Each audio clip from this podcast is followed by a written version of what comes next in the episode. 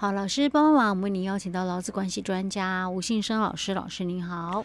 嘉惠你好，听众朋友大家好。老师，我们这个最近在讨论有关于那个性骚扰的议题呀，哈，到底那个适用的法条是如何哈？嗯，我们其实主要是在讲那个性别工作平等法，因为不管你是什么样的身份，对，只要你是在职场工作，嗯，几乎都是适用那个性平法，对不对？像哎，性工法，哎，性工法，对，性别工作平等法，哎，对。那因为我们还有一个叫做性别平等教育法。哦。哦，所以不一样。哎，对，好，甚至我们呃上一集有提到说，那个什么实习生啊、建教生那些都都是适用性工法。哎，对，因为工作嘛。哎，对对对，OK OK，好。所以以前因为。最早的时候，我们是很习惯，就是把它简称为就是性平法，因为当时只有性别工作平等法一种而已哦，所以我们就很习惯简称性平法。嗯。可是后来又多了一个性别平等教育法，是，所以他也也要讲说，他也简称性平法。哎，对，所以就会冲突了哦。所以我们加一个性，就是公法，就知道说这是工作。哎，对，跟工作相关的，跟工作相关的哈。那我们现在简称性平，都是讲说性别平等教育法哦。好，那基本上我我们的性骚三法哦，那当然在呃去年啊哦，应该是讲说有性骚四法哦。那那因为另外一个是去年的那个跟骚法啊。那在跟骚法就是通过以前，我们大概就有。性骚的一个三法哦，除了我们刚刚介绍的，就是性别工作平等法哦，那性别平等教育法哦，还有性骚扰防治法哦哦，这三个就是我们的性骚三法哦。那基本上我们的这个性骚扰，嗯，它只要是发生场所哦场域是在这个劳动场所的，嗯啊，基本上大概就是适用这个性别工作平等。对对，OK 哦。那如果是发生在校园的，嗯哦，那当然。我们还有分啊，在发生在校园的那这个一定有两个人，一个是加害者嘛，一个是受害者哦。是。那其中一个是学生身份的，那他就适用这个性别平等教育法。哦。哎，因为这个要厘清了，比如说我在学校，哦，我也在学那个校园里面喽。可是是老师跟老师的。好，那这个是性别工作平等。对，因为是发生在职场的领域哦。那如果是老师老师对学生，哎。那就是性别平等教育法。哎，对，哦，啊，如果是在这以外的，嗯，就是这两个都不适用啊，那就是性骚扰防治法。哇，原来是这样。对对对。哎，可是如果假设对象呢？对象假设啊，假设都同一个公司的员工，嗯，只是他的当下发生事情，然后报案的时候，可能是不是在。工作场所的话，呃，比如说在外面发生的哦，那这样子，哎，那因为其实它不是在工作场所一个部分，应该还是算性骚扰防治法。哎，对，还是要在线上，因为其实我们在上一集提到嘛，性骚扰一个定义里面，我们有两种哦，一种是交换环境的一个呃呃敌意环境的一个性骚扰哦，那一个是交换条件的一个性骚扰哦。那以敌意环境的话，它其实它就提到了。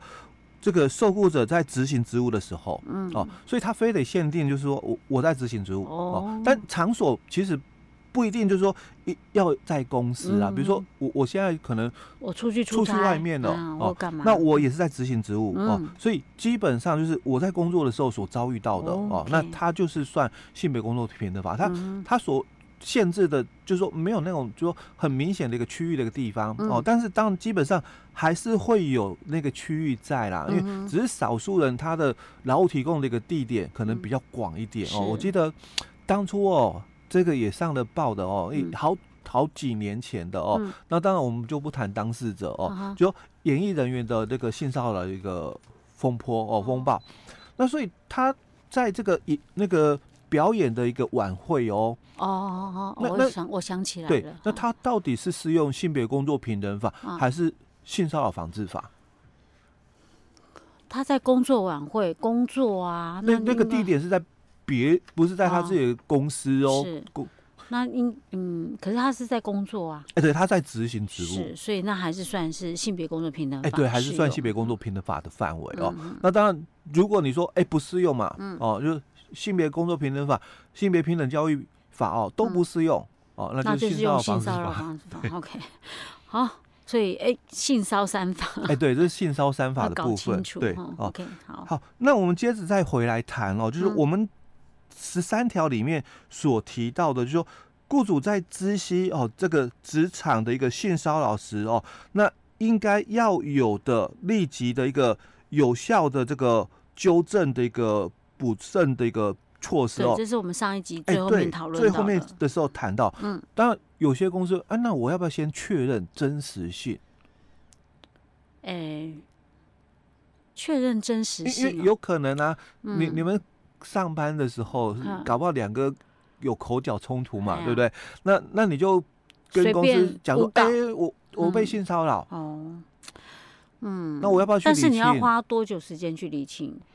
那还有就是，比如说，嗯、我我们上一集也提到，可能这个同事哦，嗯、工作的时候休息嘛，哦，嗯、那所以可能手机打开哦，因为现在有些这个手机嘛，嗯、有不小心点到有有些的那个色情的一个部分，嗯、好，那他不小心点到的哦，嗯、那他可是有声音嘛，嗯、啊，所以旁边的那个同事哦，就。嗯。哦，你怎么在上班的时候看这个？嗯，嗯。哦，性骚扰我。哦，我还以为说，哦，我要那个举报你那个，他想居然讲性骚扰我。哦，不，也有可能啦，他搞不好是平常就有一些什么样的言语或行为让人家不舒服了。对，嗯、他就会觉得你是故意。哎，对。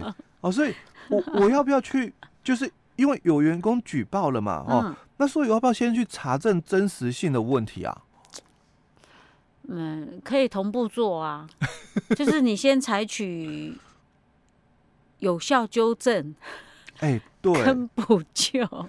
但是你要说调职那种的，我觉得那个那个因为比较大的事，嗯、比较算比较影响比较大的，那个应该是真的要是需要查证属实再做，是吗？欸、可是有些时候、啊，但是如果真的查证属实之后嘞，嗯、那你是不是没有及时？对啊。啊，所以这个，所以基本上我们不管真伪了啦，就是一定要先，一定要先启动了、嗯、哦。就你可能会有，就是说质疑的问题哦，嗯、但不质疑哦，嗯、就马上就是立即启动调查哦，嗯、那厘清这个真相哦，嗯、那也就是在整个这个处理的过程里面。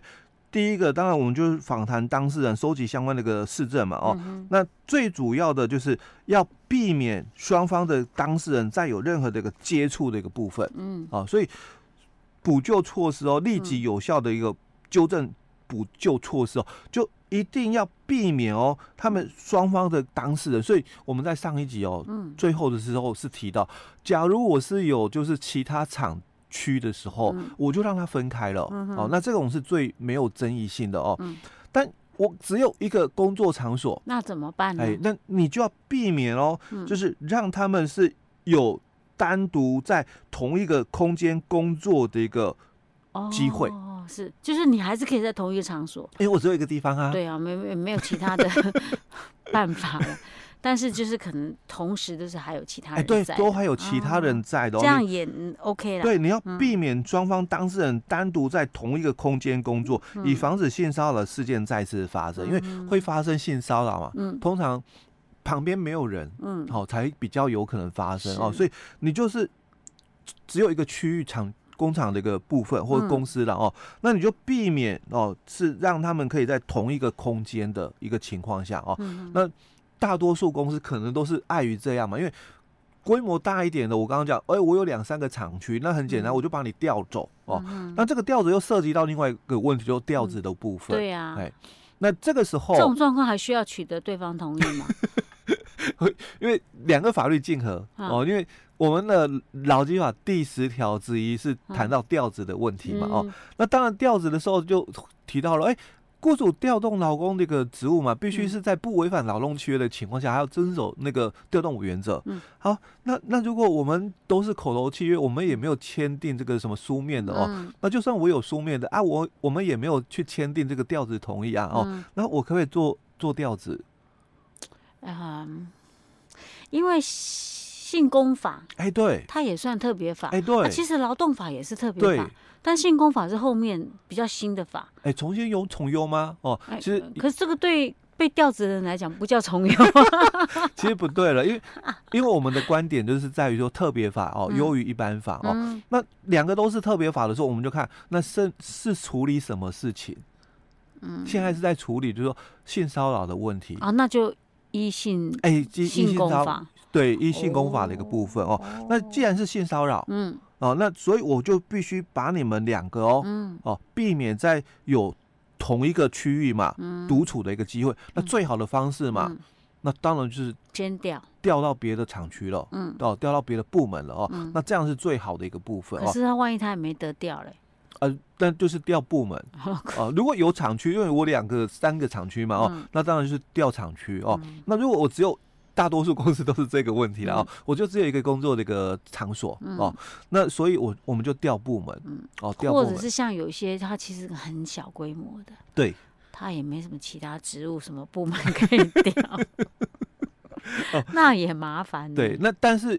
碍于就是说工作权呐，假设万一是比如说假设我们随便乱举例了哈，嗯，比如说我们是可能需要两个搭配的，对，一个驾驶一个助理，对对对，啊两个就是一起出门，我们公司就这么一台车，啊怎么？那这时候就绝对要避免了，嗯。哦，绝对要避免，因为我我们。很在意的就是，你不要让他们再有单独在同一个空间工作的一个机会，因为毕竟当初会有性骚扰哦，就是他们都是两个督促，嗯，才会有发生这样的一个机会哦。那如果你错开了这样的一个部分，就好了。刚刚讲说，一个是司机嘛，可能一个是另外要配合啊，比如说以你们来讲哦，可能就一个是采访的啊，那一个。司机驾驶嘛，哦，嗯、那当然就不让他们在同一组了。啊、可是万一他真的很小，我是老板，我底下就是两个人，那怎么办呢、啊？老板，我自己下去做，不可能啊！欸、是这个有执行上的困难、啊。这个执行真的有困难，但是因为很多的公司都是这样，嗯，就是你没有做到立即有效的一个纠正以及补救措施哦，嗯、十万块。哇，或者是说你要求可能那个。嗯，加害者写悔过书，嗯，切结以后不准再犯，这样可不可以？可是他还是有机会独处啊，所以这个点哦，但我不可能说哦，那我把你 fire 掉。